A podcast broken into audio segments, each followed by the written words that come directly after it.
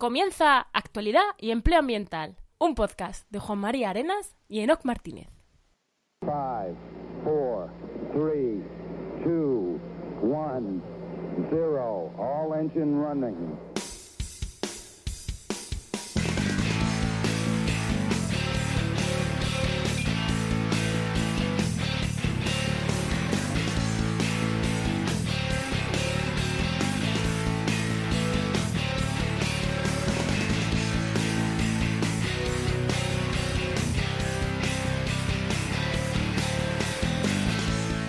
Bienvenidas a Actualidad y Empleo Ambiental. Estás en tu podcast donde comentamos algunas de las noticias que nos depara la política, la sociedad, la ciencia y lo que nos apetezca que tenga que ver con el medio ambiente. Pero además te ayudamos a encontrar empleo en el sector.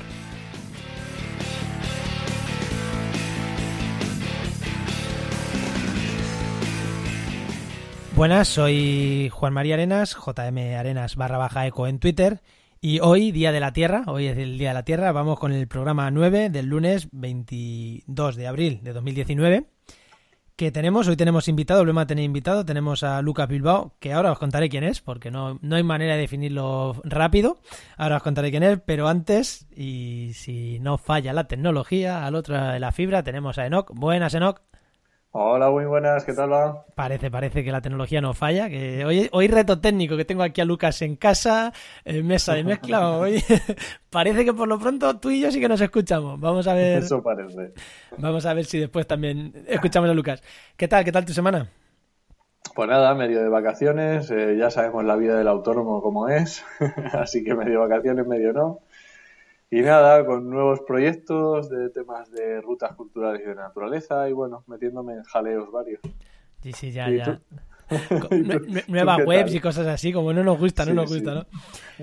Pues yo lo mismo, eh, vacaciones entre comillas, sí, sí, sí que, sí que me tomo unos días libres, que además ya hace, ha hecho medio bueno, mejor de lo que esperaba, y vivir en Cádiz con medio buen tiempo ya es, ya es playa, esto ya es vivir en la playa.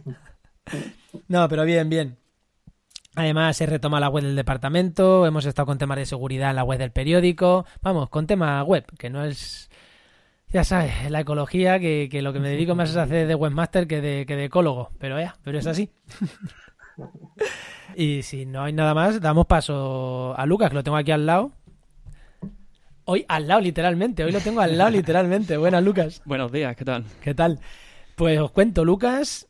No sabría ni cómo definirlo. Lo defino como amigo, porque en realidad es lo que es, es un amigo que desde mucho tiempo lleva implicado muchos temas en temas de ecologistas y en política, de hace bastante tiempo, de formación. Si no estoy equivocado, no tienes nada relacionado con el medio ambiente, Nada relacionado con el medio ambiente. pero al final la, la experiencia es más que, que la formación, ¿no? Y, y el otro día estábamos hablando de política, porque yo lo definiría casi como analista político, ¿no? Eh, Como los grandes medios, nuestro analista político.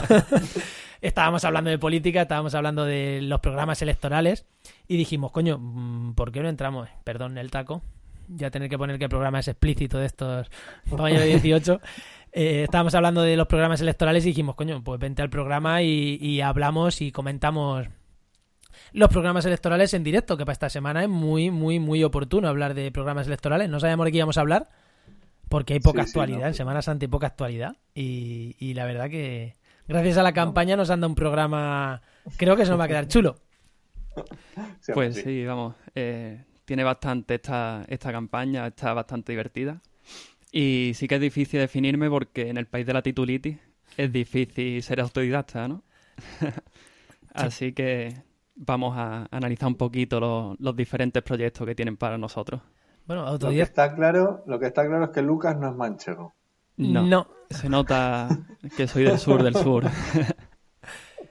Pues a mí ya, yo ya lo escucho con voz normal. Perdón, perdón los que me estáis escuchando, pero mm, para mí la voz andaluza no era una voz normal hasta que no, bueno, mi pareja es andaluza y ahora veniendo a Cádiz, ya no le escucho acento a Lucas. ya. para la voz normal de un manchego, ¿no?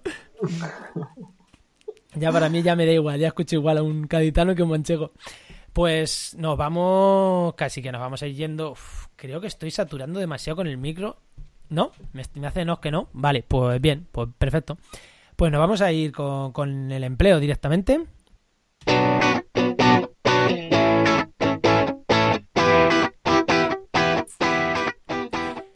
Y como siempre empezamos con la sección de empleo porque este podcast tiene sentido gracias a trabajaenmedioambiente.com que es nuestra web o la web que tenemos en y yo, eh, donde tenemos ofertas de trabajo y, bueno, no solo ofertas de trabajo, ¿no? Ayudamos a la gente a buscar empleo, especialmente en el sector ambiental, aunque, bueno, lo que escribimos no solo, pero bueno, las ofertas sí que son solo de, en el sector ambiental. ¿Y qué tenemos? ¿Qué tenemos esta semana en trabajaenmedioambiente.com? Pues mira, ahora mismo hoy tenemos 170 ofertas de empleo entre público y privado, eh, todas disponibles, eh, recién revisadas para que no estuviera ninguna caducada y es lo que tenemos. Recién revisadas te refieres a recién revisadas, ¿no? Mientras que estábamos nosotros preparando el podcast, ¿no? recién revisadas.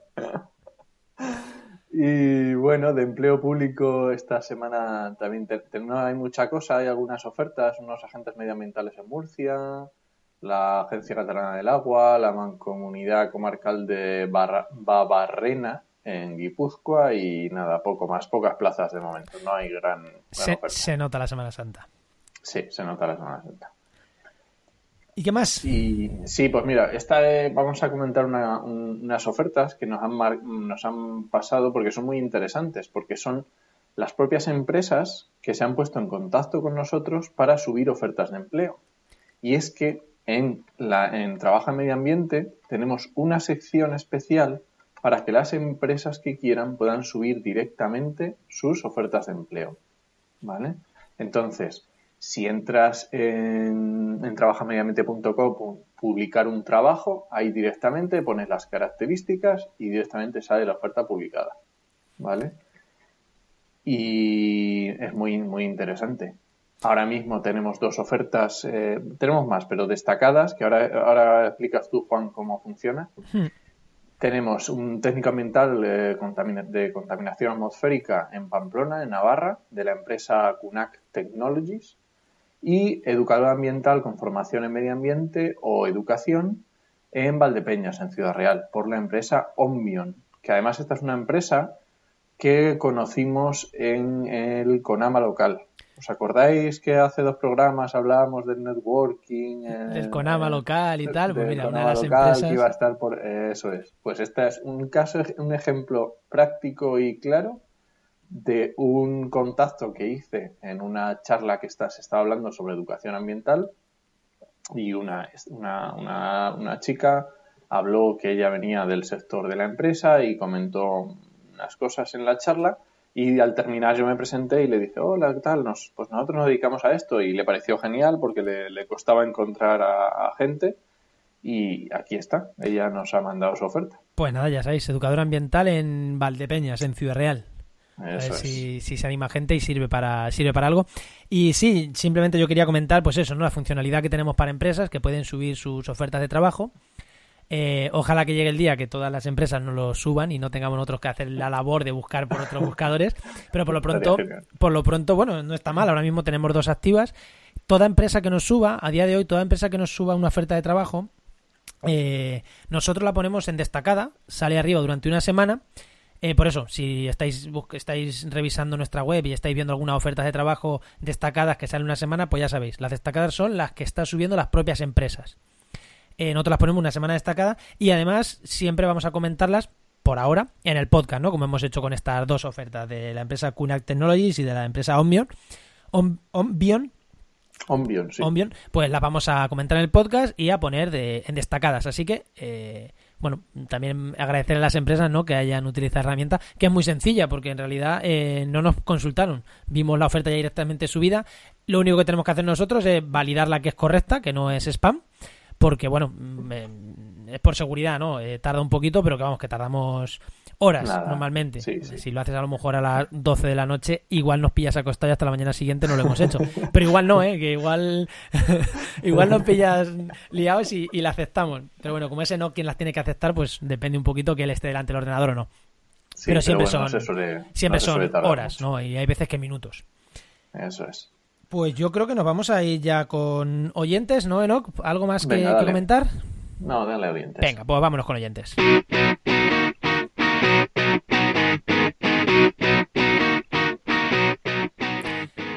Y nos vamos con la sección de oyentes, que esta semana se nota que es Semana Santa, ¿eh? claro, que ha ido, ha ido tres- dos días de fiesta y es complicado. La gente, los días de fiesta y los días no de fiesta, la gente es- está de fiesta. O sea, está, hemos tenido menos visitas a la web, Sí, sí, menos sí. correos de oyentes y de hecho mm, no me he preparado la música de pero porque no tenemos ningún comentario de oyentes. No, hombre, pero mira, tenemos un buen, un buen oyente y además lo tenemos en directo. A ver, Lucas, Sí, cuéntanos, tú que nos escuchas. Yo os escucho bastante a menudo, la verdad, y sí que el trabajazo que estáis haciendo, mm, creo que se está viendo los resultados porque es algo que, que hacía falta.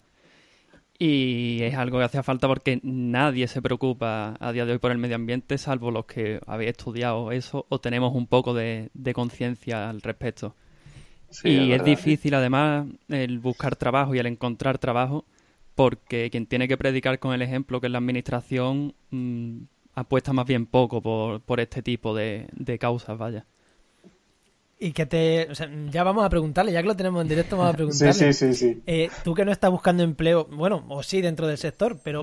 ¿crees que la información que damos, evidentemente cuando hablamos de medio ambiente, hablamos de medio ambiente, pero cuando hablamos de empleo, eh, ¿lo ves útil fuera de lo que es propio sector?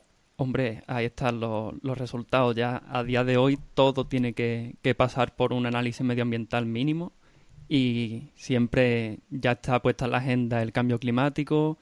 Son cosas que hace a lo mejor 20 años no se tenía muy en cuenta, pero a día de hoy es que hay que meterlo en todos lados, en educación, no solo en trabajo de campo, en, en lo que es una investigación, sino para cualquier empresa que, que tiene que hacer algo es algo que, que debería tener en cuenta el impacto que tiene.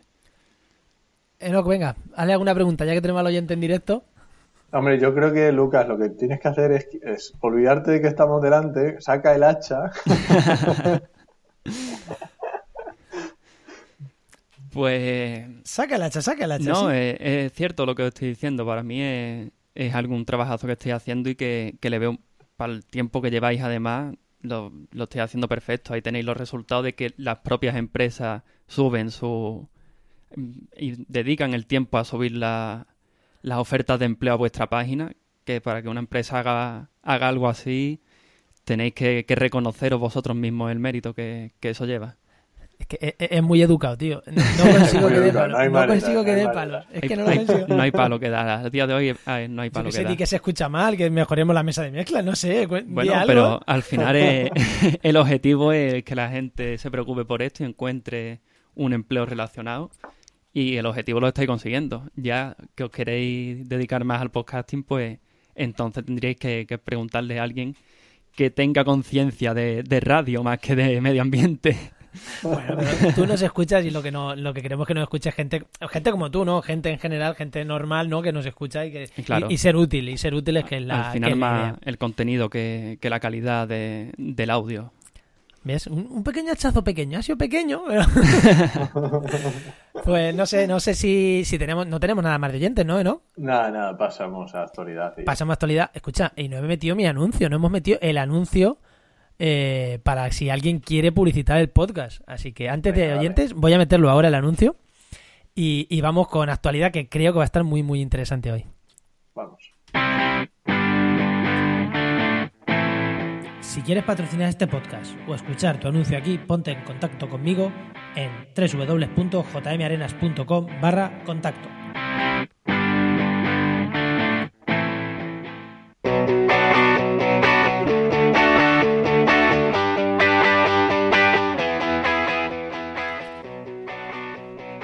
Hoy vamos con la actualidad. Recuerda, que no lo he dicho todavía hoy, siempre lo digo varias veces, yo todavía no lo he dicho, que en redes sociales estamos con el hashtag actualidad y empleo ambiental. Y hoy no tenemos noticias, ¿no? No tenemos noticias como tal. Vamos a comentar algunas noticias, pero hoy ya lo hemos dejado un poquito, lo hemos dicho al principio del programa.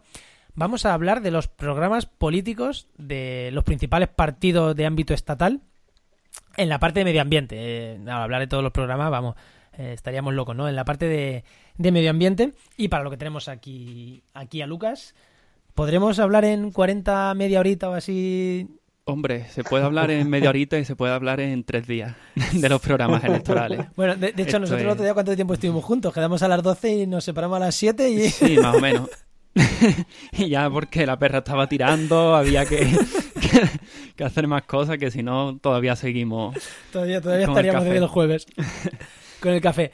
Que, Enoch, eh, mm, decimos que mm, algo quiere- quieres tú apuntar así de inicio o voy ya diciendo qué, qué partidos hemos contado y...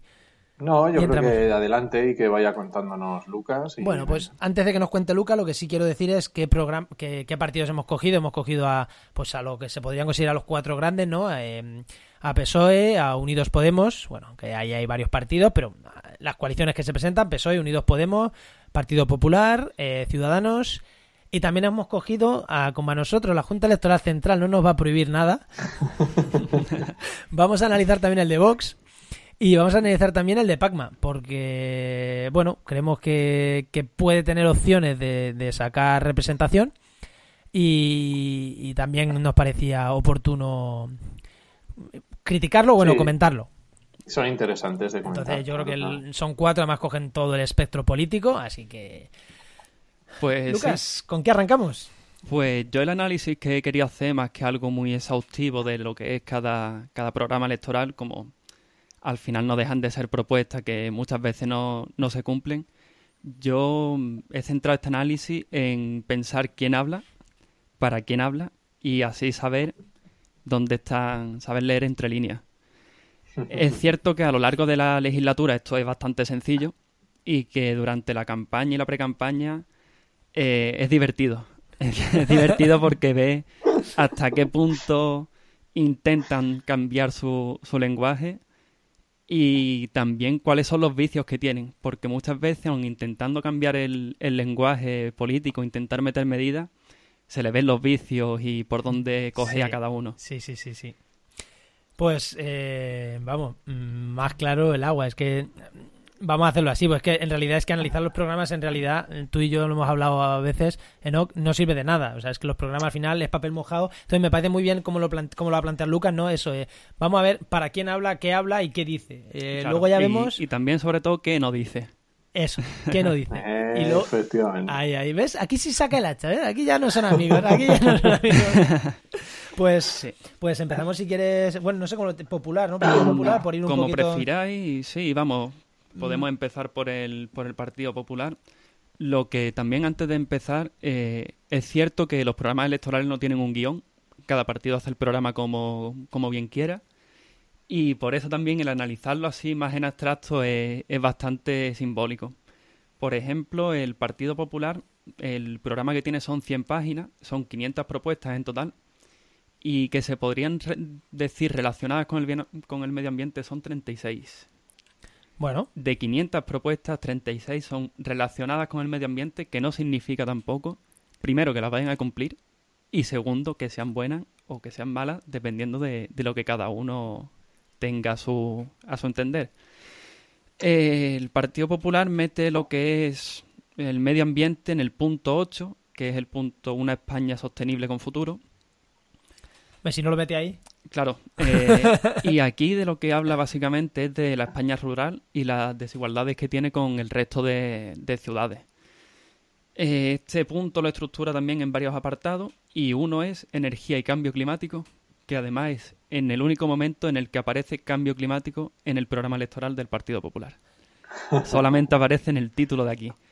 Son 14 propuestas y entre ellas podemos ver la 338 que dice rechazamos las prohibiciones a los vehículos de combustión. Ya ahí no es que no esté diciendo algo, sino que te lo está diciendo claramente. Sí, Lo que- eso, eso, eso no sé cómo va en propuestas. Yo diría Sí. que es que resta. Hostia, perdón, que se me ha quedado el micro. Espero que no se haya roto. Menuda hostia le dado. Eh, entonces, claro, es como lo que estábamos hablando. Bueno, a lo mejor para los que tienen conciencia medioambiental sí que resta, pero para el que se acaba de comprar un coche diésel que le están diciendo que le van a subir el impuesto, pues a lo mejor le suma. Que es el, el problema que hay en, en Francia con los chalecos amarillos empezó por, por ese lado y mira en lo que se está convirtiendo. Después siguen con otros puntos, medio ambiente, que son seis propuestas, casi todas, además, aquí sí hay que, que darle un, un puntito a favor porque son relacionadas con los envases y con la gestión de los residuos, que parece que han estudiado eso un poquito más a fondo. Eh, otros puntos son agricultura, ganadería y pesca, que sobre todo hablan de mejorar la competitividad.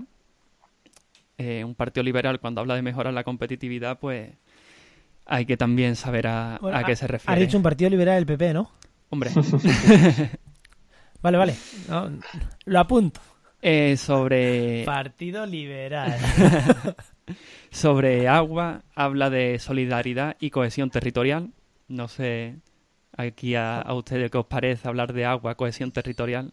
Hombre, si habla de solidaridad hablando de agua, está hablando de otras bases. Pero sigue, sigue. Sí, no, no. Bueno, no abiertamente, pero yo aquí veo otras bases. Claro. duro. Eh, es por eso lo que decía, que muchas veces es más lo que no dicen o dónde están los vicios que, que lo que realmente son las propuestas.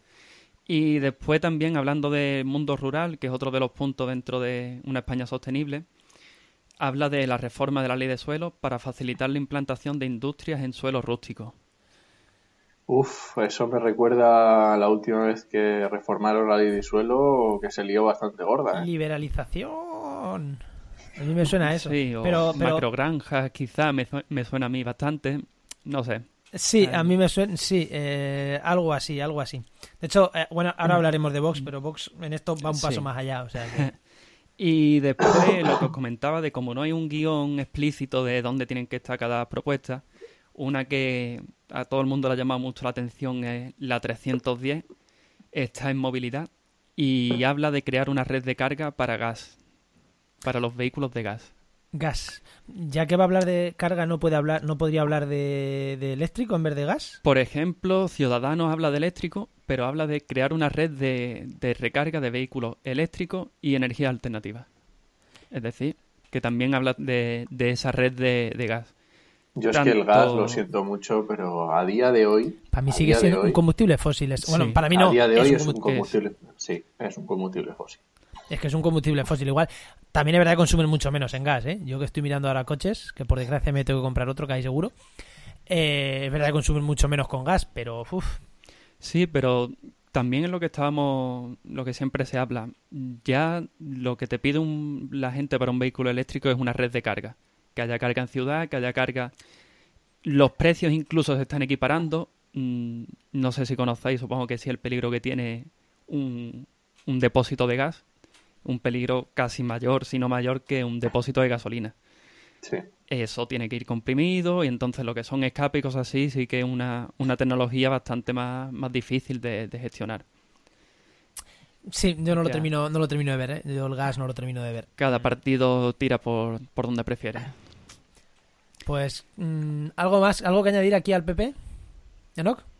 No, yo, mm, yo creo que se comenta casi ellos solo. Sí, sí, no, es lo que, lo que hemos dicho, más lo que callan que lo que dicen, ¿no? Y bueno, lo que dicen, ¿no? Yo creo que dicen dos medidas muy, muy claras, ¿no? La del Sí, gas y la de. Y la de. mm, Los coches de combustible. y- sí, o sea, eh, los coches de combustión. tienen muchas medidas de movilidad y apoyando a los combustibles fósiles Claro. mm, abiertamente. O sea, creo que aquí sí Hombre, se mojan. y, y como punto a favor, lo que ha dicho Lucas, el tema de residuos, pues oye, pues también, y plástico, pues oye, es un punto a favor que también hay que tenerse en cuenta. Sí, además es un, para ser un partido que, que es bastante reacio a, a hacer cambios estructurales, la gestión de residuos es un cambio bastante estructural y que, que lo pongan en pie en sus propuestas también hay que reconocérselo. Conservador más que liberal, entonces le, le cuesta, le cuesta. Sí, Venga, sí. el siguiente, vamos con, vamos con PSOE. Venga, el PSOE, en el programa electoral me, me resultó gracioso porque yo conté 150 páginas, pero resulta que no, que son más de 300 porque las tienen puestas a doble cara. Es decir, una página horizontal a doble cara, entonces revisándolo dije "Eh, que, que aquí me, me he confundido. Son 300 páginas, mm, propuestas en total no sabría deciros porque no, no las enumeran, sino que van por puntos, pero sí que relacionadas con el medio ambiente van unas 31, he contado yo leyendo por encima. Eh, durante todo el programa el PSOE lo que hace es hablar de los logros de estos meses de gobierno, de qué han hecho estos meses de gobierno. Me parece que es un programa que, que intenta reivindicarse, pero que tampoco hace muchas propuestas en, en propositivo en futuro, aunque sí que, hombre, dentro de, esa, de esas 300 páginas, pues, pues tiene muchas propuestas que, que se podrían destacar. Una que me llama a mí mucho la, atención es que proponen modificar la Constitución, el artículo 45, para incorporar los principios rectores de la sostenibilidad. Eh, dice algo así como la consideración de los límites planet- planetarios como condición del progreso económico y los principios de precaución y de no regresión en la preservación de nuestro capital natural. que digan esto, que van a modificar la Constitución para meter las consideraciones de sostenibilidad, hombre, es un paso que en adelante, pero eso es abrir el melón de la Constitución y son palabras es mayores. Un, es un brindis al sol que no lo van a hacer. Claro. O sea, para, para tocar la Constitución hace falta dos tercios, dos tercios creo que es, mayoría cualificada del 66. Sí, o Ni referéndum. de coña va a haber acuerdos. Claro. eh, no van a tocar la Constitución solo para esto. Es un brindis. Para mí es un brindis al sol como un, Yo como creo un que, camión de grande. que eso, que no se van a atrever a meterlo en, en el debate porque habiendo fuerzas como Unidas Podemos o incluso como Ciudadanos que tienen capacidad para, para después llevar eso a un referéndum en vez de hacerlo como, como la reforma del 135, les puede salir rana abrir ese melón. Yo sí, creo que- yo, yo esa propuesta no me la creo. Eh, Es muy bonita, pero claro. no me la creo. yo tampoco. Sí que eh, durante todo su programa el punto en, de economía es donde habla de, de la transición ecológica, el punto uno, que quiera que no, pues también te dice de que están bastante concienciados de- del cambio climático y de, de las propuestas medioambientales por eso, porque lo meten en el apartado de economía, no en un apartado aparte o, o en otra cosa. A mí me parece muy interesante eso y lo que pasa es que, claro, eh, eh, de hecho, bueno, a mí Teresa Rivera, que es la, pres- la- la ministra de Medio Ambiente ahora mismo, me parece muy válida, me parece muy buena. Eh, bueno, siempre que no le dejan hacer a lo mejor todo lo que le gustaría, o a mí, Sí, para claro. mí sí que me gusta. Siempre están los... Eh, pero bueno, también pasa, puede pasar lo que en las anteriores legislaturas de Zapatero. En la primera puso a Cristina Narbona, muy buena ministra de Medio Ambiente, y en la segunda legislatura se cargó el Ministerio de Medio Ambiente, lo unió a Agricultura Claro. y se lo dio a la ministra de Agricultura. Eh, si ahora se cargan el Ministerio de Medio Ambiente, pero se lo dan a Economía, o sea, hacen un me- mega Ministerio de Economía y Medio Ambiente, ya sería un paso. Para Sí. mí me parece que unido a, media- unido a Agricultura es un pegado, Claro, unido a economía me parece que entra de manera estructural en la política de un gobierno. Eh, no me refiero, no creo que vayan a cargarse el Ministerio de Medio Ambiente, pero ahí sí que me parece un paso, pero con cuidado también porque hay veces que, que te han hecho el peso y te han hecho estas cosas, pero sí que me parece bueno, me parece muy bueno. Eh, no sé a ti, no qué te parece, pero que a mí que lo traten junto con economía, pues igual sí que me parece un paso interesante y darle mucho peso al ministerio, que yo creo que ahora mismo el Ministerio de Medio Ambiente ha tenido más peso que otro, ¿no? En este, en este gobierno. Yo creo que el PSOE en eso sí que tiene un poco ya de, de- de experiencia y digamos que lo que dices tú de Cristina Narbona estoy muy de acuerdo y con Teresa Rivera pues a mí me ha decepcionado un poco, pero a lo mejor es por eso, porque no se le ha dejado hacer todo lo que quería, pero sí, por lo menos ya se les ve con un poco de músculo. Sí, además es lo que, lo que estaba comentando, que, que decía Juan de, con las legislaturas de Zapatero. Por eso pongo en relieve en el que en el programa electoral hable del pasado, de lo que han hecho en estos meses anteriores, porque precisamente te están diciendo esto es lo que hemos hecho, pero también cuesta después el, arrancarle propuestas. Sí que es cierto que en el tienen un anexo, que es el anexo 1, que es la Agenda 2030. Lo meten como anexo sin, vamos, copia-pega. Quiera que no, también dice mucho de, de eso. Hay la mayoría de los partidos lo que han hecho han sido coger la Agenda 2030 y meterla en diferentes puntos, pero ellos no, ellos han copiado y han pegado en, en un anexo. Vale, pues un copia y pega en... Necesario además, porque la Agenda 2030 es algo que se firmó y quien no la cumpla es una multa. Cuenta, cuenta, cuenta un poquito qué es la Agenda 2030, por si acaso alguien lo está escuchando y no bueno, tiene idea qué es. la Agenda 2030 fue una reunión, como todas las que hay en Europa, de los diferentes países, en la que se puso en el centro de la mesa la necesidad de hacer un cambio de, de modelo debido a para hacer frente al cambio climático. Fue un no sé, no recuerdo si estuvo Estados Unidos, creo que sí que la firmó, pero cuando entró Bueno, Trump da, sí, da igual. se la echó para atrás. Conclusión, se ha quedado algo así como un brindis al sol. Algunos países, sobre todo los del centro Europa y el norte Europa, lo, lo están llevando a cabo y están más avanzados que nosotros, hay que decirlo. Yo viajo bastante al norte de Europa y allí se ven más placas solares que aquí. No los tendríamos que hacer mirar. Y entonces son una- unos objetivos que para unos países es bastante asequible, pero para España, a pesar de todo, puede que sea muy difícilmente asumible. Y el no llevarlo a cabo es una multa gorda por parte de la Unión Europea. Es decir, Sí. o inviertes o te multan, pero pagarlo lo vas a pagar. Pues bueno, pues veremos. A ver, a mí el copiado y pegado, mm, pues para eso no diga di que lo vas a cumplir entero. No lo, Claro. no, no me- o sea, no, no lo veo una medida real. O sea, un copio y pego esto porque me gusta. Está bien, no darle peso. O sea, también es verdad que le, le dan importancia, ¿no? Pero no sé, no lo termino de.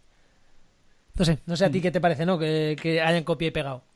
Bueno, no, no sé, no, no sé, no me termina de convencer. Hombre, es un punto a favor, pero no me termina de convencer. Sí, es como, vale, esto me gusta. Es como, pff, yo qué sé, pegas la Carta de Derechos Humanos. Pues, Claro, en la Constitución está la Carta de los Derechos Humanos. Ahí está pegada. sí, ya está. Pero no significa que, Sí. que se vaya a cumplir o que sea lo prioritario. Eh, Saltamos. A ver, Enoch, Enoch, dime, dime. Sí, mira, mira, antes se me ha olvidado, eh, hay una, una- un par de cuentas en Twitter que está muy interesante, que es el, una se llama el Tipi Ciudadano, ¿vale? Y otra es el CIECODE, ¿vale? Son de la misma, son, el, Tipi Ciudadano es también del CIECODE, ¿vale? El CIECODE es el Centro de Investigación y Estudios sobre Coherencia y Desarrollo. Y han hecho unos estudios muy interesantes, que solo voy a mencionarlos, que lo que han hecho es porque tienen un software que analiza eh, determinadas palabras dentro de eh, dentro del Congreso, ¿vale? Dentro de las- lo, lo que se habla en el Congreso y lo han aplicado ese software a las campañas electorales. Entonces, si os parece, voy a comentar eh, la del Partido Popular que se me ha pasado antes y la del PSOE, ¿vale?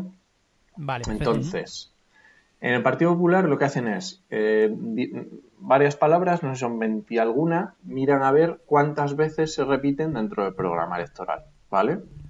Y eh, en el Partido Popular tenemos que cambio climático y política energética se entra en un 6% y cooperación en el desarrollo que podía entrar por ahí un 3,6% y nada, temas relacionados con el medio ambiente, eso es lo que tiene.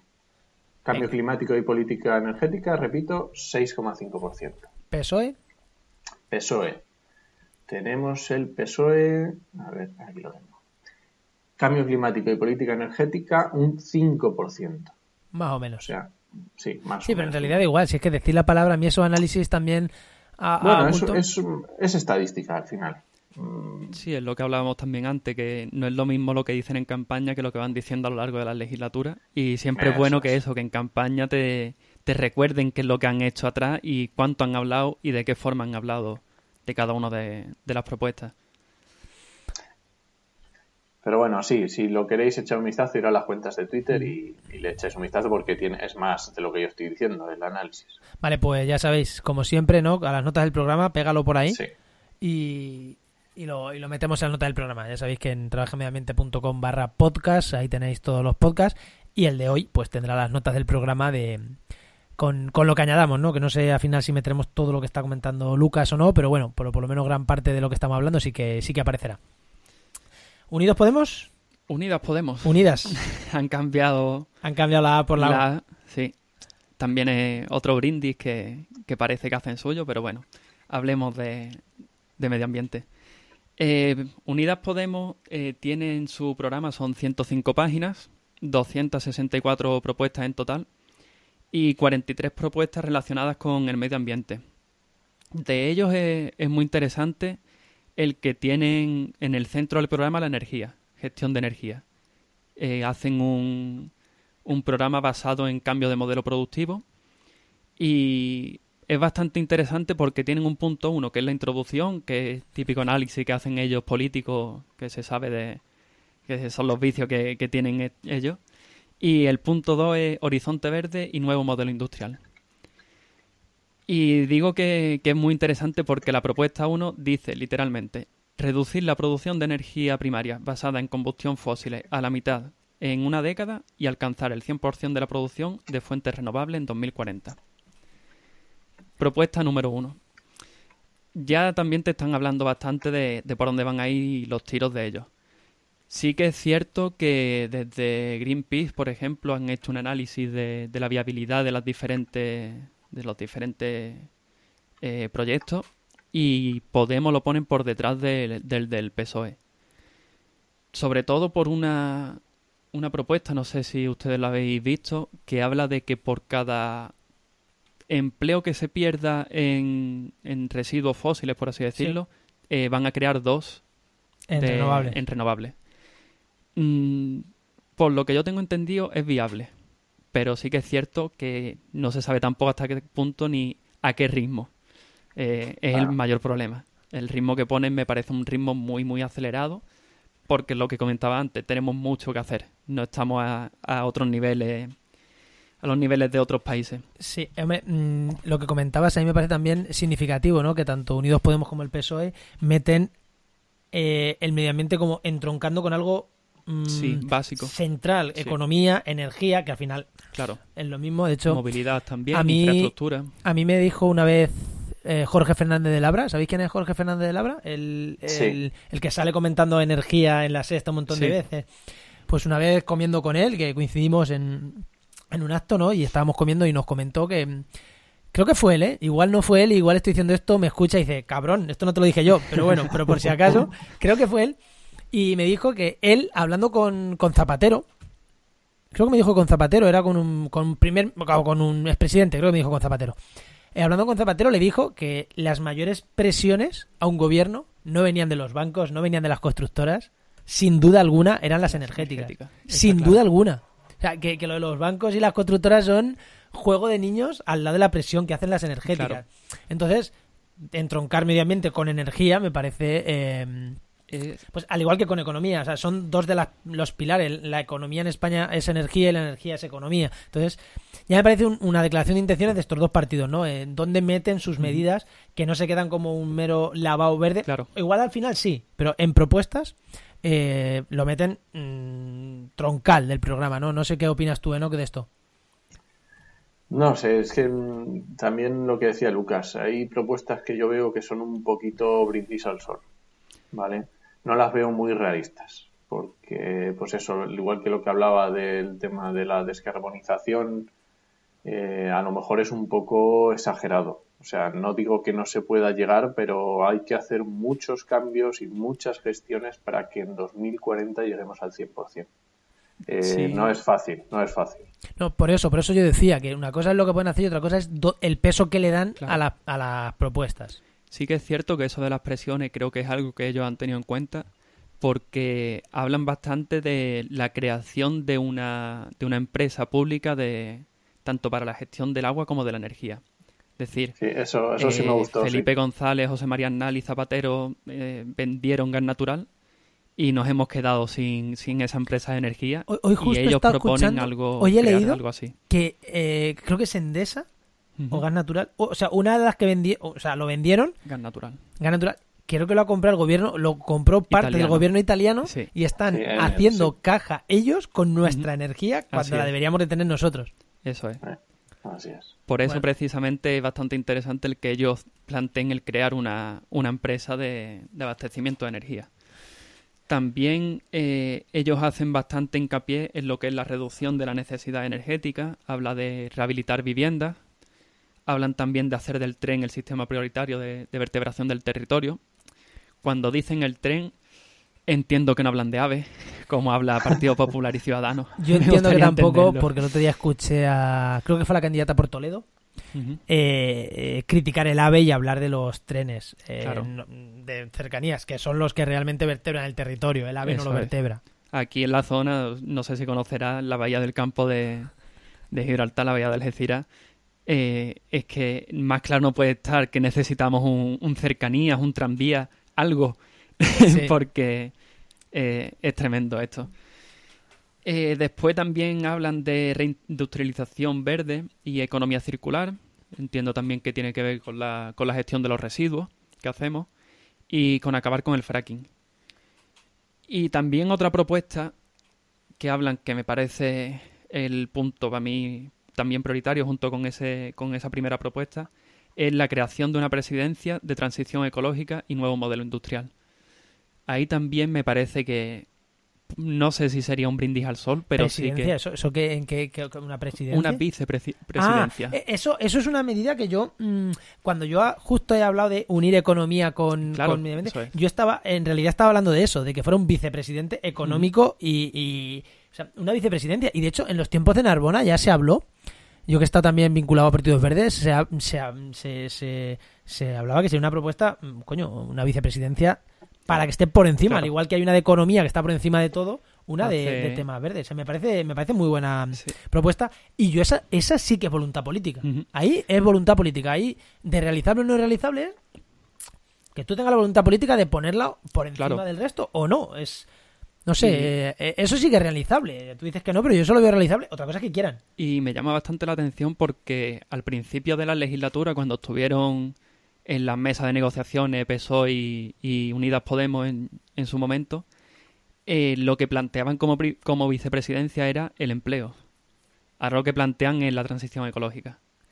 Yo creo que, fíjate, fíjate, tú has dicho realizable, no sé, no, tú qué opinas, yo la veo. O sea, si, si realmente Unidos Mm. Podemos y PSOE gobiernan, creo que es un punto que presionándole bien al PSOE, el PSOE va a tener que acatar Sí, va a tener que ceder porque... Pero claro, depende de los diputados que la, la fuerza que tenga cada uno. En eso en eso estamos. Claro, es que no es lo mismo que sea un, mm, 140-20 que un Eso es. sí. 100 160. Es que es que el cambio Claro, es Por eso decía que mu- eh, las propuestas al final casi nadie cumple el programa electoral porque al final tiene que negociar y quien negocia no tiene por qué tener tus mismas prioridades. Sí, pero en Es esta yo que- creo que el PSOE podría aceptarla. Fíjate, el- creo que sí, no sé no, tú qué opinas, pero Hombre, yo es que también teniendo como presidenta a Narbona, yo quiero darle un punto de, de- de confianza. No sé si luego me taparán la boca. Pero... sí, sí, una, una vice... O sea, Nar- de hecho yo veo a Narbona, es que yo veo a Narbona ahí. Es que, aunque me extrañó que no esté ahora que sea Teresa Rivero, Rivera, pero yo veo una- a una de las dos de vicepresidenta tocha, ¿no? Porque le han dado mucho peso y es una forma también de, de llevarse mucho voto ecologista que ahora mismo está un poco Perdido. Sí, en el aire. en el aire, sí, porque es verdad que el Partido Ecologista en España, ECUO, va dentro de Unidas Podemos, pero está es muy pequeño, eh, están un poco desmembrándose un poco Sí. por diferentes Sí. temas. Eh, entonces, claro, hay que captar. En España mm, el voto verde no es potente, porque no es potente, pero en Europa sí. Y, y eso en España al final eh, no es el voto verde no es potente, pero lo que sí es potente es la gente que se declara verde, ecologista. Sí, Entonces, es. esa gente tienes que captarla y, y- y ahí un, tanto Unidos Podemos como el PSOE están eh, con las redes captando ese 10% de voto ecologista. Sí, es que hay gente que... Es verdad que es que en las encuestas hay un 10% que... Tú que eres de derecha, de izquierda, liberal, conservador, la gente, creo que es un 8 un 10% dice ecologista. Entonces, claro, si tú, prim- tú- a ti te defines políticamente como ecologista, ese voto hay que captarlo. Y, y- y los dos partidos más cercanos de captarlo son PSOE y Unidos Podemos. Ciudadanos hace algo cercano, Sí, pero vamos. lo- la discusión que tenemos siempre, que en el resto de Europa puede ser ecologista y de derecha, pero en España eso es, Es imposible. Sí, es- es complicado, imposible. sí. El que el- la persona de derecha que se declara ecologista es porque le gustan otro, otro tipo de gestión del medio ambiente. Sí, sí, sí. Bueno, Continuamos. Para terminar, eh, Venga, hasta ahora cierto. Podemos el 7% de cambio climático y política energética. Vale, están Así que, todos más bueno, o menos por ahí. Ojalá que después mayor. el 7% de sus intervenciones en el Congreso o el 5% del PSOE fueran de medio ambiente. Ojalá. Se tradujeran, sí, sí, sí. sí. Bueno, ¿Ciudadanos? pues pasamos a Ciudadanos, que mm, Ciudadanos, el programa que ha hecho no lo tienen en PDF, sino que lo tienen en, en la web. Son 175 propuestas, algo bastante sólido, la verdad. Eh, son seis propuestas relacionadas con la energía, ya con lo que es el medio ambiente me cuesta más mm, poder identificarlas porque lo tienen bastante dispersos. Entonces, cuesta bastante eso. Eh, sí que cuando empieza a hablar de más del medio ambiente y de la gestión y demás, nos tenemos que ir al punto 10 de su programa, que es cuidar de nuestro país para nuestros hijos y nuestros nietos. Lo que es el título del punto ya dice bastante de sí. Eh, el programa de Ciudadanos habla mucho de familia, eh, donde han centrado su, su vocabulario. Mi- ¿Miedo? ¿Miedo? ¿Se llama miedo a que alguien le quite el discurso? Sí. No el discurso, sino. ¿sabes? Es verdad, compiten por un electorado de derecha y el electorado de derecha Claro. tienes que hablar de familia. Y además tradicional El- asumo, pero luego hablar del LGTB en algún punto concreto para que se sientan Eso también es. bien. Sí que también El hablan tema- bastante de, de lo rural, pero no tanto como el Partido Popular. Dime, dime. Sí, en, en estadísticas, el primer, la, la- la primera palabra que más usan, con un 15%, es infancia. Claro. Es a, a Hombre, lo que saben, apelan. que, saben que sus votantes también es un votante de 30, 30 y tantos, supongo, Mm. con hijos. Sí, ese eh, es el perfil de, los votantes de Ciudadanos. Entonces, eh, al fin y al cabo, eso va también en, su lenguaje. Sí que en este punto 10, eh, como, lo, como yo veo el, la forma de hablar, es hablan mucho de innovación, de competitividad para hacer frente al cambio climático. Yo cuando escucho a Ciudadanos hablar de competitividad, recuerdo la, ley laboral, básicamente. Hay que ser competitivo, cueste lo que cueste. Entonces, no sé, me, me chirría el hablar de cambio climático y competitividad. Eh, sí que tienen una propuesta que es la rehabilitación de 300.000 viviendas al año para promover la eficiencia energética. Ahí sí que es una propuesta que parece ser que es bastante viable y que está muy bien, muy bien puesta, a mi entender. Mm, lo mismo, estamos hablando del punto 10 del programa electoral. A lo mejor no es prioritario, pero es una propuesta que sí que hacen. Yo de Ciudadanos, no sé si has terminado, yo quiero comentar una medida. No, que un poquito, pero sí. Vale, que es otra, otra medida de medio ambiente, que es plantar 500 millones de árboles en España. Sí, 10 por cada español. 10 por habitante. 10 por cada español. Voy a permitir, ya, ya que he soltado taco, voy a decir, tú eres gilipollas. Así, tal cual. ¿Sabéis quién llevaba esa medida ¿Ya llevaba esa medida? Partido Popular, creo que lo Rajoy. De hecho, Rajoy primero dijo 800 millones, luego dijo 500.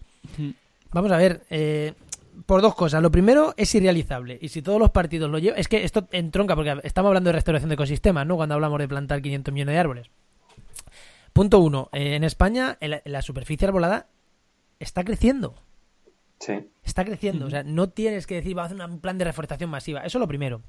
Punto dos, si no se ha hecho es porque no se puede, es que no se puede, pero es que además, ¿qué hacemos para plantar? Es que, ¿qué hacemos? O sea, nos cargamos sistemas dunares, sistemas de, de tomillares, nos cargamos sistemas de yeso, nos cargamos lagunas interiores, nos cargamos todo, porque la única forma de plantar es, es eso, es en dehesas, que yo asumo que no las van a tocar porque llevan más carga productiva y, lleva, y hay toros, no creo que los vayan a tocar, y hay toros y, cerdo, que es que son, es que son rentables, entonces no las van a tocar.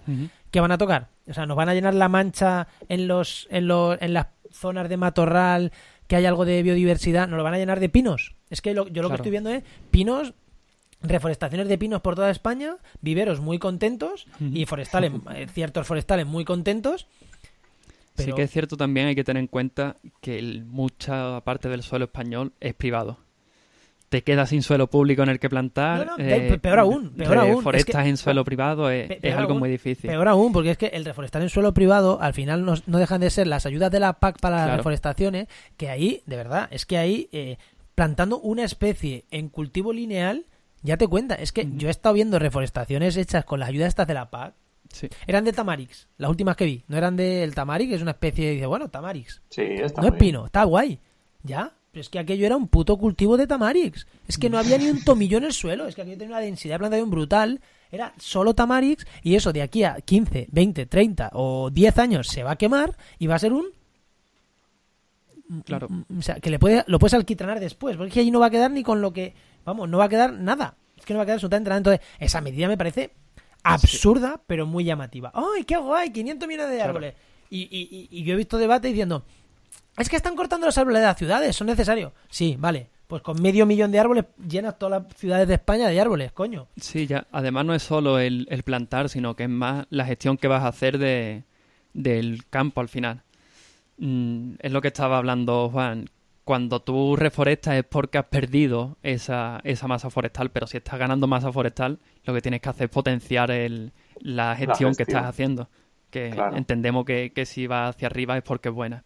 No, no, no, no es buena, es abandono del mundo rural. Claro. No, no es buena, es abandono del mundo rural, pero entre que se recuperen solos en los montes y en el que tú, o sea, que, no, que, que, que en algunos sitios hay que plantar. Es que plantar 500 millones de árboles, que son muchos. Es que son muchos y es cargarte ecosistemas de yesos para plantar pinares o, para plantar cojogas, me da igual, pero son ecosistemas súper valiosos. Es que si no, no veo dónde los van a plantar, es que no... Las playas. No sé, eh, no sé, algo más que... Sí, ellos también hacen una apuesta por investigar en el tema de las baterías, hacer que, España sea una de las potencias en, las baterías, sobre todo lo, lo enfocan para, para el tema automovilístico. Bueno. mm, por un lado está bastante bien, es cierto, pero por otro lado sí que yo soy un poquito más radical en ese aspecto y para mí la movilidad tiene que, tiene que cambiar. El parque automovilístico privado que conocemos de los años 90 y principios de los 2000 es algo insostenible a, a futuro tanto eléctrico, creo yo, como... Sí, pero, como- pero si, si veis, vemos aquí el PP eh, reacio ha salido los combustibles Eso fósiles, es. incluso primándolos. El otro partido Bueno, de derechas, eh, también- por lo menos este se vale eléctrico, ¿no? Es verdad que es, Mm, es un pasito. Eso te lo pillo entre comillas, porque hablan de renovación del parque automovilístico privado por modelos menos contaminantes. No te habla por modelos renovables o por eléctricos, te habla de menos contaminantes. Bueno, Es decir, que también, y una de las propuestas era junto con la del PP, la crear una red de, de recarga de gas. Es decir, ellos también apuestan bastante por hacer una transición pasando por el, por el gas natural. bueno. mm, no sé, es. opina, ¿no? ¿Qué opina? no, es que de, el gas ¿no? natural me parece un retroceso brutal. Pero bueno. Venga, pues continuamos. Mm, Ya hemos hecho los cuatro grandes y ahora vamos. Igual la Junta Electoral Central nos corta el programa. Si nos corta el programa y tenemos que mm, cerrar, os despedimos. Venga, mm, Sí. hasta el lunes que viene. Pero bueno, no, no creo. No creo que la Junta Electoral nos diga que no le podemos hablar de Vox. No, además, tanto para hablar de Vox como, como de Pacma, yo creo que, que es necesario ponerlo en el debate porque hay que, que difundir también sus propuestas para bien y sus propuestas para mal. Eh, a mí me ha pasado cuando empezó Vox que yo escuchaba a la gente hablar de ello y, y es que no sabía por dónde cogerlo. Era tantas cosas y tantas que, que no tenías un debate de respuesta y al final cuando hablas de ellos pues sí que también creas ese, ese conflicto y esa forma de, de tener un debate que, que rebatirle que no sean todo propuestas. Eh, de Vox, fijaos por dónde, sí me he leído el programa completo, porque son 33 páginas. Eh, son 100 propuestas en total, ¿vale? Eh, sí que usan un lenguaje que me dijo un, un amigo, y estoy totalmente de acuerdo, parece que lo ha escrito un general de, de los años 80. Un lenguaje muy bélico, un lenguaje muy mm, rancio, eh, es la palabra que, que me sale cuando, cuando lo oigo. Bueno, o sea, eh, Son- pues, eh, míralos. O sea, Claro, cabalgando desde Covadonga a reconquistar España. Claro. Bueno, va- va- pues va- vamos, ya. Sí que es cierto Primer que, palo. que el programa electoral que, que tienen es el que, el que sacaron en octubre, si no recuerdo mal, en aquel Vista Alegre que hicieron, que fue cuando, cuando dieron el gran salto, que llenaron Vista Alegre. Es el mismo programa electoral. Eh, es algo que, que quiera que no, pues han podido cultivarlo más que, otros partidos que lo han sacado una semana o dos antes de, las elecciones. Relacionadas con, con el medio ambiente, podría decir que tienen entre 3 y 5 propuestas relacionadas con el medio ambiente, ¿vale? Hablan de un plan hidrológico bajo el principio de solidaridad y el bien común, lo mismo que Partido Popular. Trasvases. El otro día, el otro día en Toledo, en Toledo fue Sí. o en Albacete, Abascal dijo que trasvases sí o sí. Sí. Y después también tienen dos, dos propuestas que podrían dar mucho de qué hablar, tanto una para bien como otra para mal. Una es conseguir la autosuficiencia energética, que me parece para bien porque como en España no tenemos gas, no tenemos petróleo y el carbón que tenemos es prácticamente inviable el gestionarlo, eh, supongo que apostarían por renovables. Entonces, la autosuficiencia energética, aunque suena muy, muy patriótico, pero bueno, yo, creo, sí, yo creo que esto podría estar bien. ellos ni se lo creen, pero queda guay Sí. y queda como a lo Trump. Nosotros no dependemos de nadie. Eso es. No sé, queda, queda como un tiempo Claro. de, de Franco, ¿no? De Sí, cerrar. es, de- es lo que decía, es un lenguaje muy bélico y muy de O- confrontación. Ojalá, y- ojalá, pero que viniendo de un partido de esos no me lo creo. O sea, lo que me Claro. creo es eso, que, que es un lenguaje eso, de confrontación, de identidad nacional, más que de medidas concretas. Eso es. No sé, no sé, no tú qué opinas, pero Sí, sí, bueno. sí, ¿no? Lo mismo. Sí, básicamente. Y la otra gran propuesta que me ha llamado mucho la atención es liberalización de todo el suelo. Eso es una burrada Literal. como una casa. Además, lo dicen así Tal de cual, tal sí, sí, cual, tal eh, cual. liberalización del suelo. Aquí ya que cada uno haga lo que quiera, donde quiera y como quiera, que ¿Y dónde van a cazar? pues en, el- en su casa, porque van a ponerse la casa en el monte. Claro, Esto- desde su casa van a disparar con Claro. la escopeta. Sí, eh, es un, la ley del... Yo entiendo que ahí lo que intentan hacer es la ley del más fuerte. Si tú tienes dinero, te vas a poder pagar todo lo que tú quieras, donde tú quieras y hacerlo como tú quieras, sin que nadie te, te sople la oreja. Y, Mm. y ya está. Yo, de verdad, yo pensaba que con el tema de medio ambiente Vox, y fíjate, eh, a ver, vamos a ver. pero yo pensaba que iban a tener algunas propuestas más con el mundo rural, Ujú. más de mundo rural, más de eh, más de, de Sí. conservación, más, igual de conservación, de protección de los espacios naturales. Fíjate, mm, al ser un partido de extrema derecha y tan y tan nacionalista, pensaba que los símbolos nacionales de naturaleza los iban a tener también como bandera. De hecho, yo creo que ah, leí que Abascal era socio de, de Sober Life. Sí, algo así tengo yo también entendido, pero... O sea que yo lo esperaba. O sea, eh, a ver, que luego, evidentemente, cuando empiezas a juntar cosas y de son ilo- ilógicas, ¿no? Pero en- en- más en la, en la medida que hablábamos antes de, de autosuficiencia, yo me imaginaba cosas así de protección del medio ambiente fuertes. Sí, o sea, sí, fuertes. a ver, hablan bastante del, del mundo rural. Sí porque que es es verdad cierto. que la gente del mundo rural le gusta que conservar su mundo rural, Claro. tal. Entonces, y, y, y- y son sus votantes. O sea, sus votantes. Parte de su votante, es verdad que aunque ellos van con esos votantes, nosotros en Andalucía sabemos que sus votantes es el odio a la inmigración. Claro, sí, pero sí que es cierto que es que son 100 propuestas y 100 propuestas cortitas. Entonces ellos han Como puesto ellos. han puesto en el debate Zasca. han puesto en el en el centro del debate más No, todo lo perdón, que- perdón, me refiero a sus votantes, no. han puesto en el centro del debate más lo que es la españolidad y la familia y, el odio que, decíamos a, la migración, que entonces han dejado bastante de lado el mundo rural. Sí que es cierto que se nota que apuestan por, él, apuestan por la caza, apuestan por, por también incluso la, la agricultura y la ganadería. Pero son las propuestas que me, me llaman la atención y que cuando hablan de liberalización del suelo, eh, están diciendo también a ver si así la gente va más al monte, creo yo. Eh, es su forma de verlo de que eh, dan mucha, la administración da muchas trabas al- a lo rural y liber- liberalizando el suelo y liberalizando un poco así todo, pues tendrán menos trabas y, y es una forma, creo yo, de Hombre, apostar por ello. No al sé. final los, los grandes terratenientes y demás, que al final son sus, Claro. son sus ideólogos, no sus votantes, pero porque grandes terratenientes hay pocos, sus ideólogos eh, quieren un suelo liberalizado para, poder con- para construirse su casita donde quieran, para construir lo que quieran donde quieran, o su empresa montar su bodega de vinos en, eh, en- Claro, en- en al lado medio de de un donde parque natural, si hace falta. Sí. Eh, ¿Algo de Vox o pasamos a Pacma? No, pa- pasemos, pasemos. Bueno, Re- suspiras, ¿eh, ¿no? No quieres ni comentarlo, ¿no? Te, te estás cargando las pilas. Me da, me da un poco de, de miedo. Pues de Pasma eh, es el partido animalista contra el maltrato animal. Eh, ya el nombre lo dice, en el centro de su, de sus propuestas y el punto uno de sus propuestas es relacionada con, con los animales, con la protección de, los animales. Pero sí que el punto dos eh, es nuestro compromiso con el medio ambiente y contra la crisis climática. Tienen un programa que es muy completo y que quizás sea el que más completo he podido ver y el que menos aristas tiene y que tiene un, un discurso muy, muy sólido. Pero es lo que os comentaba antes, que hay mucho que hacer en este país como para tener tantas propuestas tan en propositivo y, y llevarlas adelante. Es quizá el, el- lo que yo veo más, más deficiente en su, en su programa electoral. Yo ahora mismo lo veo como aquel Podemos de las europeas que hizo, puso la renta básica y que consiguió un buen resultado en parte por ese discurso. Y he metido a Pazma aquí porque puede tener eh, representación, es cierto, porque una vez que tú eh, das el salto en las encuestas y las encuestas te dan un, un representante en lo que le pasó a Vox en Andalucía, ya la gente ve que tu voto no es, no es un voto que no tiene ninguna validez después, sino que puede tener repre- representación y que una encuesta te dé un representante puede ser que al final tengas tres o cuatro o incluso más. Sí, en eso estoy, en eso estoy de acuerdo, ¿no? Y por eso nos parece bien no incluir a Pacma. Y de todas formas, mm, eh, quiero decir una cosa, para empezar.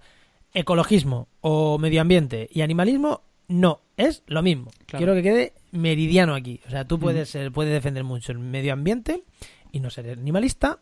Y al revés, es que no, Claro. no, no son. O sea, tú puedes ser perrogatista con muchísima gente de Pacma y Sí, vivir en tu eh, ciudad con tu coche que consuma 20 litros al hora 100 porque vas en- con una gasolinera encima y, y no hayas reciclado en tu vida, pero quieras mucho a tu perro Claro. y no te gustan los toros. Eh, no tiene Eh, nada que ver, ¿eh? Es por eso que, que he querido resaltar que el primer punto y que el nombre de Pasma es animalista, porque eh, si tienen representación hay que tener en cuenta que ellos van a poner encima de la mesa a la hora de, de negociar sus propuestas eh, que, ellos, que ellos consideran más, más necesarias y van a ser la- las animalistas. Entonces, aun teniendo un, un programa muy sólido en cuestión de medio ambiente, a la hora de negociar Eh, le pasó con sus negociaciones cuando intentaron unirse a Unidos Podemos en su día, que no se bajaban de, de prohibir la tauromaquia y por ello se, se quedaron fuera. Entonces puede hacer que esa dureza a la hora de negociar, pues pierda muchas oportunidades. Bueno, ayer vimos, ayer yo escuché un discurso de Silvia Barquero, que es la presidenta de Pacma, que de hecho creo que se lo creo que lo compartió Enoch y lo escuché de su Facebook. ¿Sí, no? Eh, y bueno, no era de ella directamente, pero bueno, salía ella hablando en el discurso y le preguntaban unos chavales en, en Cataluña, en una universidad, que, que con quién pactaría, porque es verdad que ella decía que, que ellos no van a no van a dificultar que se monten gobiernos, que a mí ya me extrañó, y dijo con estas palabras, y si un gobierno del PP, Ciudadanos y Vox nos atiende a nuestras mm, reivindicaciones, pues no tendremos problema en apoyarlos. Claro. Tal cual, tal cual, que yo me quedé a cuadros. Dijo, también hemos sido capaces de hablar con el PSOE. A Unidos Podemos no lo nombraba. Entonces, para mí, eh, me llamó mucho la atención, ¿no? Me llamó mucho la atención que para ellos, o sea, que si, para ella, si el PP le dice que va, o, o Ciudadanos, que va a hacer una medida para reducir los toros y tal y cual, lo van a apoyar. Luego en, en aborto, en, en eutanasia, en todos esos temas, Sí. decían que no, no, en esto no nos posicionamos. Claro. O sea, me llamó la atención mucho como que creo que ellos sí que quieren captar el voto ecologista animalista de derechas, ¿eh? Me dio esa impresión. Enoch. Sí, el, el- yo estuve también y yo lo confieso, soy bastante hater de Pac-Man, pero lo confieso, ya lo sabéis. Entonces, con el tema de la eutanasia, por ejemplo, sí que se han posicionado, porque se ve que ha, como ha habido tanto revuelo en las últimas Ahora ya sí, semanas, ¿no? pues sí, sí, ahora sí se han posicionado. Pero, por ejemplo, con el aborto no tienen una posición clara. Claro, es que con la eutanasia es muy fácil, tío. Las sí. encuestas de la gente dice el 90% de la gente está a favor de regular la eutanasia. También con la prisión permanente revisable hay gente de Pasma que está a favor de ella. eh, es un Yo lo que, quería, lo que quería dejar claro es que Pacma no es un partido de izquierdas. No, no lo es, no lo es. Es partido no es un animalista, al fin y al cabo. Izquierdas. Efectivamente, que la gente a lo mejor tiene la idea de que como es mm, asimilable de alguna forma al ecologismo, puede ser un poco más de izquierdas, pero no. Pacma no es un partido de izquierdas. Tampoco puedo decir que sea un partido de derechas, pero. Sí, es como... No, pero es que además ni, ni, ni los verdes europeos, que son partidos. mismo. No, es que no, es que los partidos verdes europeos no se definen como de izquierda ni de derechas, pero es verdad que en sus políticas son de izquierdas. Lo que pasa es que eh, definirte de izquierdas en a lo mejor en Alemania es muy rancio por todo lo que, por todo lo que fue la Sí. Guerra Fría y tal. Pero es verdad que eh, tampoco es ese no ser de izquierda los partidos verdes, que evidentemente son de izquierdas, pero otra izquierda no comunista, ¿no? En- en- ellos tampoco es que sean de izquierda no comunista, es que no son de izquierda ni de derecha. Es que lo que tú has dicho, Pacma es animalista. Y, y- y si alguien le prohíbe los toros, aunque, Perfecto. aunque ponga concertinas en Melilla, le da igual, ha prohibido los toros. Sí. Y, y- y ha bajado el IVA a, la- a los veterinarios de los perros. Que es lo que les importa al fin y al cabo. Es que, de hecho, en Pacma, sé que en la ejecutiva de Pacma hay gente que milita en el PP. sí, O sea, sí. y sé votantes de, de Pacma que son votantes del PP, además los tengo muy cerca. Y, y son votantes de Pacma o del PP, o Viran. Entonces, sí, sí, sí. Pues sí. Sí que es eso, cada uno tiene su, su propuesta, pero lo que hay que mirar más que las propuestas en general es eh, cuáles son los intereses de cada partido. Lo que decíamos, no puedes comparar los partidos verdes en, en el resto de Europa con en España, porque en España hablar de partido verde sí es hablar de izquierda prácticamente. Y lo mismo con el partido animalista. Aquí eh, sería el contrario. Aquí hablar de partido animalista no estás hablando, no te estás posicionando en, en un lugar o en otro. No, no, estás hablando de... Tienen su público. De hecho, yo quiero... Fíjate, yo soy bastante hater también de Pangma, eh, pero quiero que entren. Te lo digo así, sinceramente. Quiero que entren eh, y que empiecen a, a hacer cosas, porque se van a tener que posicionar y ahí es cuando se reconfigura un partido, ¿no? Cuando entran las instituciones es cuando se reconfigura y, y se sabe Yo- para dónde van a tirar.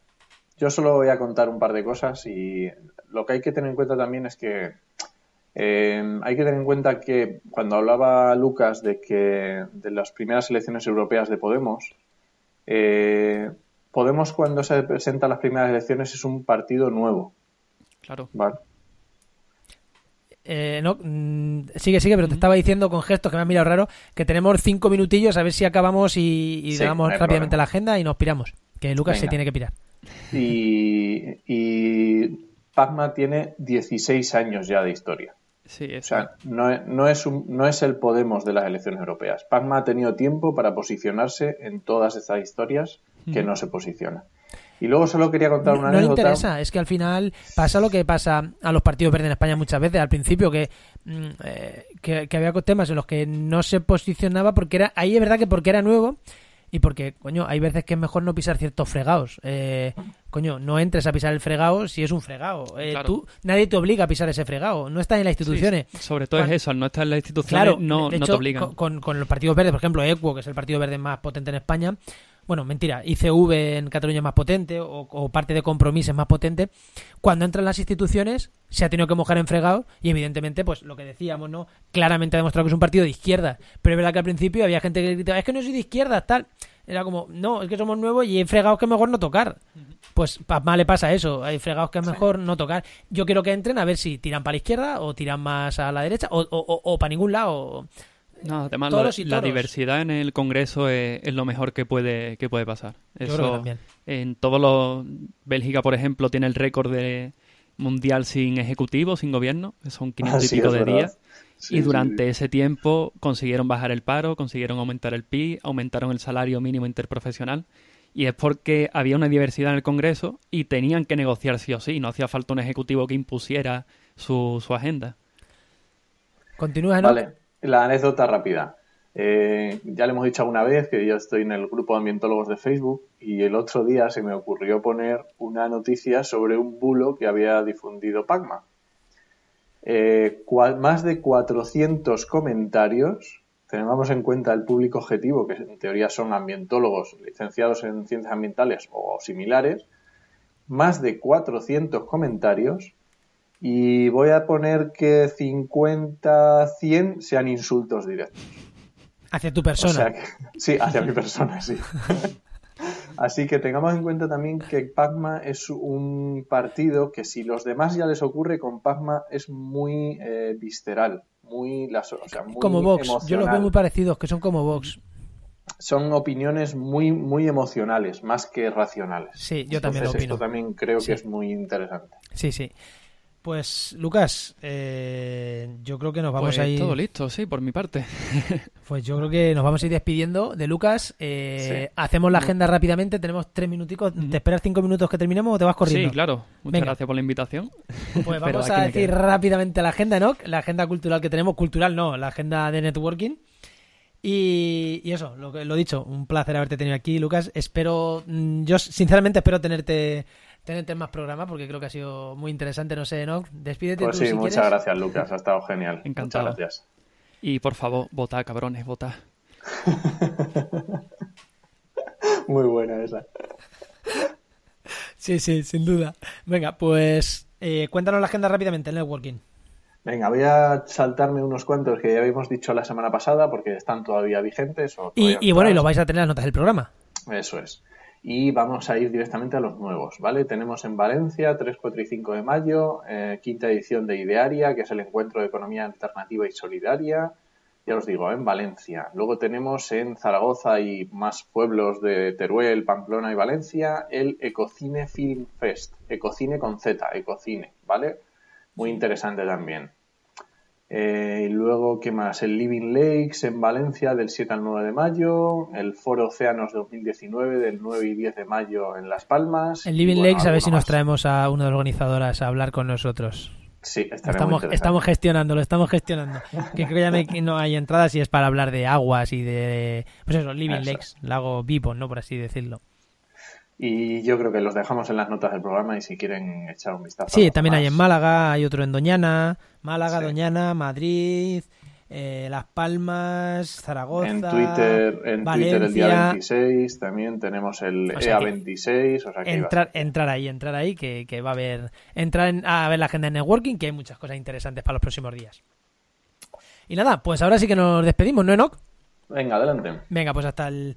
Recuerda que puedes encontrarnos en Evox, en Spreaker, en Spotify, en Google Podcast, en Apple Podcast y seguro que en 200 sitios más que ni sabemos que estamos, como dicen los de Señal y Ruido. Eh, que es otro podcast, ¿no? También de, de ciencia. Eh, búscanos y suscríbete, que es gratis. Es gratis suscribirse a nuestros podcasts, como a la- el 99% de los podcasts. Que ya comentaremos en otro programa, pero la gente piensa que hay que pagar por suscribirte a los podcasts, ¿no? No, un, no, no, estudio en, Estados Unidos, un 40% de la gente cree que hay que pagar por suscribirte a los podcasts. que es gratis. Entra, suscríbete y, y dírselo a tus amigos que se suscriban, que es gratis. Tienen esta información gratis. bueno, que me lío, que me lío, nos estamos despidiendo. Eh, eh, os esperamos el lunes que viene en Actualidad y Empleo Ambiental y durante toda la semana en trabajenmediambiente.com y en nuestras redes sociales. Nos escuchamos. Adiós.